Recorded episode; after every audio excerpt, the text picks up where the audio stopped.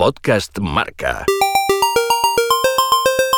A estas horas hay una historia que todavía no te hemos contado. 15 de abril de 1989. Hace hoy exactamente 30 años. Nos vamos a Inglaterra. En la ciudad de Sheffield se disputa una de las semifinales de la Copa. Liverpool contra el Nottingham Forest, en campo neutral. Muchos aficionados de Liverpool llegan tarde por culpa de obras en la carretera. Va a empezar el partido y son todavía varios cientos los que esperan fuera del campo.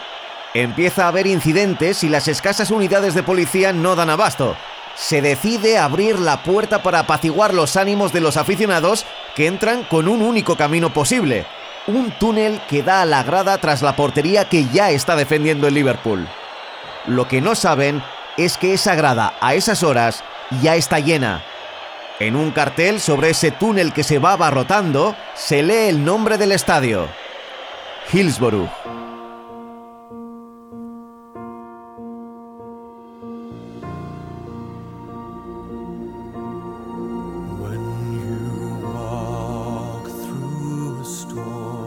Hoy se cumplen 30 años de una de las mayores tragedias que ha vivido el fútbol. 94 personas perdieron la vida aquel día aplastados por la multitud y dos más lo hicieron después por las heridas. Los 96 de Hillsborough. Aquel día cambió el fútbol para siempre.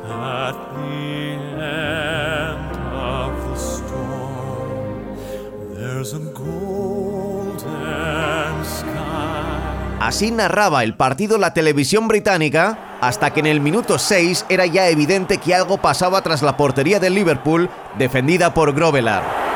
police are on the pitch to tell the referee to stop the proceedings because the, uh, there is danger here that the crowd is going to encroach upon the pitch because of overcrowding at the back of the goal and the referee is taking the players off the field. So this FA Cup semi-final has been interrupted after six minutes because of uh, crowd problems here. Capacity of Hillsborough 54,101 and it would appear that too many of them are on that terrace behind Bruce Grobbelaar's goal and Ray Lewis, the referee, is doing the sensible thing in taking the players away off the pitch until the South Yorkshire Constabulary sort out the problem. Todo lo que ocurrió hace hoy 30 años en Sheffield fue un desastre. No había ningún protocolo especial de seguridad. Los malos eran los hooligans y a ellos se les intentó echar la culpa. Las instalaciones estaban obsoletas y la policía no supo actuar ni antes ni después. There are clearly a number of fans seriously injured. John Smith, the Liverpool chairman who witnessed the dreadful scenes at Heysel four years ago. I have to say that this was not caused, as far as we know, by misbehaviour, except that the reason it happened was that one of the outside gates here uh, was broken and non-ticket holders forced their way in and overcrowded the section at the Leppings Lane end occupied by the genuine, authentic ticket holders. There was a crush People fell forward and the devastating result you can see from that. En un momento dado se tomó la decisión de abrir la puerta de acceso de los seguidores del Liverpool, muchos de ellos sin entrada. Cuando empezaron los problemas no dejaron que los espectadores saltaran la valla y fueran al campo, y cuando la tragedia se había consumado, no dejaron pasar a las ambulancias. Unconfirmed reports suggest that as many as 53 people have lost their lives here at Hillsborough this afternoon in an FA Cup semi-final disaster.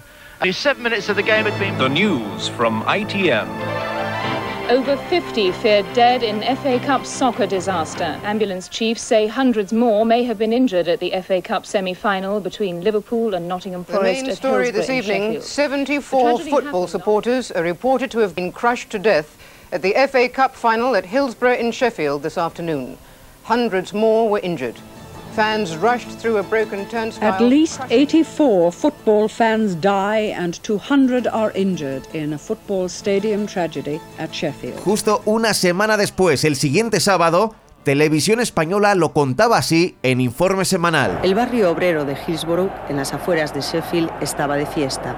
En su estadio se iba a jugar la semifinal de la Copa Inglesa de Fútbol y el partido tenía todos los ingredientes para el espectáculo. Sin embargo, en el ambiente se mascaba la tragedia.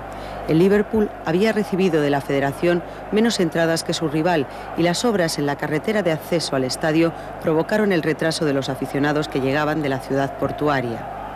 El encuentro comenzó a la hora fijada. Las puertas del estadio se cerraron y miles de aficionados del Liverpool se quedaron fuera.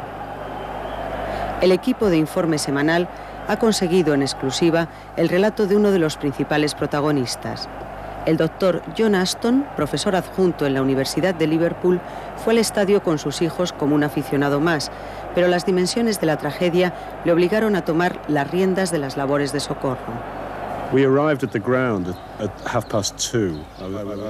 Llegamos a las dos y media al estadio. Cuando llegamos estaba claro que había problemas. Había muchísima gente que intentaba entrar y era difícil. El problema importante es que no había mucha policía fuera. También había pocas puertas o tornos para entrar, solo seis o siete para toda esa gente que iba a estar de pie y en las gradas del fondo norte. Esa parte era como un túnel y todo el mundo quería entrar empujando y era horrible. A mí no me gustó aquello. Al ver los problemas me acerqué a un coche de la policía y le dije, hagan algo para controlar esto, tienen que hacer algo. Y rápido, si no esto se va a convertir en una tragedia. Cuando entré en el estadio y me dirigí a mi localidad, vi a un hombre que lloraba y le gritaba a un policía que había niños y jóvenes que se estaban muriendo y les pedía que hicieran algo. Pero el policía no reaccionaba. Um, uh, ya dentro vi que había gente intentando escalar a la grada superior y los de arriba les ayudaban como podían. Desde los altavoces se pedía a la gente que estaba en el césped que volviera a su sitio, pero esa gente no tenía dónde ir porque las gradas estaban abarrotadas. Había una fila de policías en el terreno de juego y mucha gente tumbada en el césped sin que nadie hiciera nada. En ese momento los hinchas del Liverpool, impacientes, coreaban solicitando servicios de socorro y no pasaba nada. Fue entonces cuando estos mismos hinchas cogieron los carteles de publicidad para utilizarlos como camillas. Um, en ese momento era ya evidente que la situación era muy grave. Dos minutos después, por los altavoces, solicitaron la presencia de médicos. Pregunté a muchos policías a quién debía presentarme, quién estaba al mando. Nadie sabía nada. No obtuve respuesta. Cuando me di cuenta de que nadie coordinaba la situación, pensé que eso era lo que yo podía hacer y utilicé una técnica militar. Los que estaban muertos había que dejarlos. Los que no estaban graves podían esperar. Y los que estaban muy graves había que llevárselos muy rápidamente de allí. Entre estos había 30 o 40 personas.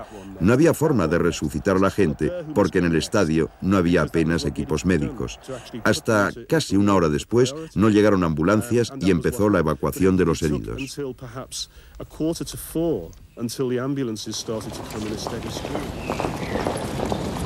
La Asociación de Aficionados al Fútbol, creada en Liverpool dos meses después de la tragedia de Heysel y hoy de ámbito nacional, lleva años denunciando las condiciones de los campos de fútbol. Sobre lo sucedido en Sheffield, la opinión de su presidente es tajante.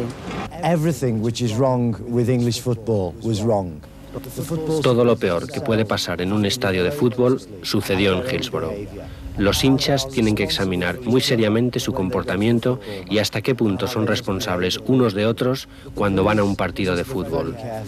La policía tiene que revisar muy detalladamente la forma en que afrontó la situación. Han de hacer una severa crítica a su planificación y organización. La Federación de Fútbol también se tiene que preguntar sobre el modo en que efectuaron el reparto de localidades a los dos clubes. Y finalmente, la forma en que se trata a los fans en este país. Las vallas de los estadios tienen que eliminarse. A los fans no se les debe seguir enjaulando en zonas de las que no pueden escapar en caso de que surjan problemas. Al margen de los análisis sociológicos, el hecho es que tanto las autoridades británicas como las del resto de los países europeos no han encontrado todavía las medidas que eviten tragedias tan absurdas. Otras 95 personas han tenido que morir. Casi una veintena de jóvenes van a perder parte de sus facultades mentales y muchas familias han quedado destrozadas. Los habitantes de Liverpool, que empezaban a olvidar Hazel, han quedado marcados para siempre.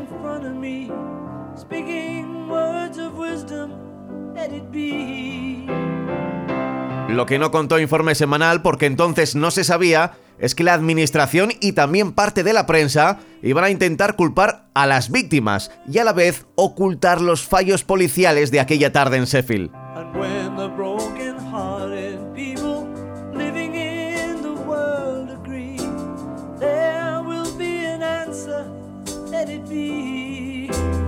Los familiares de las víctimas y el equipo y toda la ciudad de Liverpool han luchado desde entonces para que se sepa la verdad de lo que ocurrió.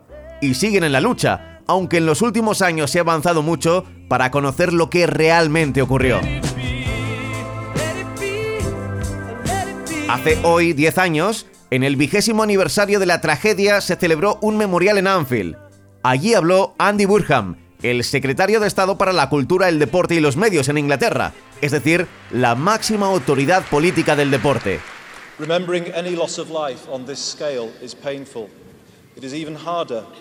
Acababa de empezar su discurso y fue interrumpido por la grada que cantaba y exigía justicia para los 96.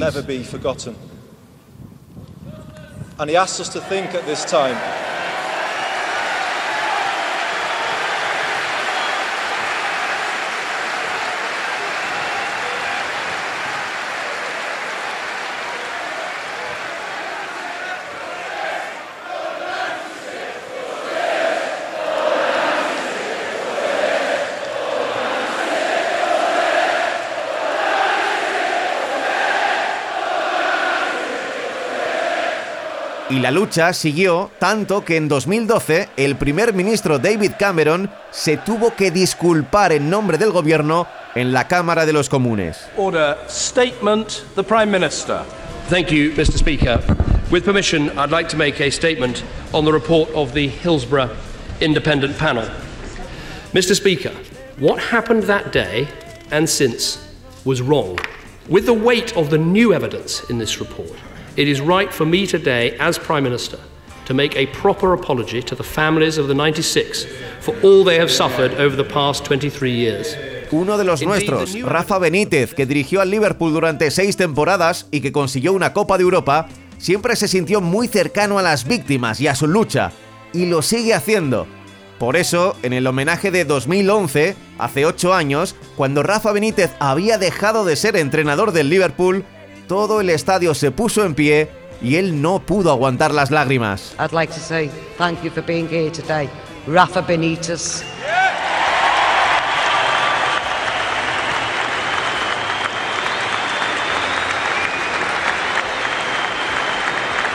Pero la lucha, aunque ya se sabe más o menos lo que ocurrió, todavía no ha acabado.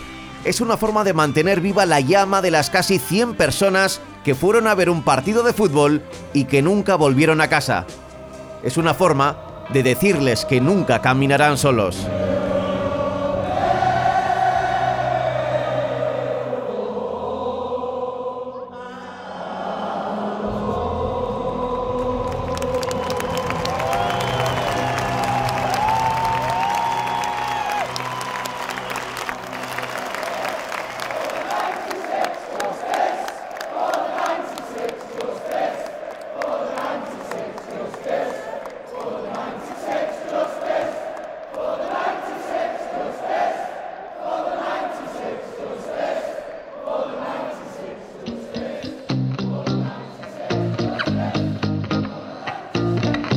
Muchas de las cosas que haces ahora al ir a un estadio de fútbol tienen que ver con lo que pasó en Sheffield hace hoy 30 años. Los tornos en la puerta, que no haya vallas en el campo, los protocolos de seguridad. Reaccionamos. Pero como casi siempre, lo hicimos tarde. Es difícil ponerse en la piel de una ciudad en la que todos conocían a alguien que falleció en las gradas animando a su equipo. Hay cosas que nunca deberían pasar en un campo de fútbol un lugar donde la vida debería ser siempre maravillosa. Pablo Juan Arena.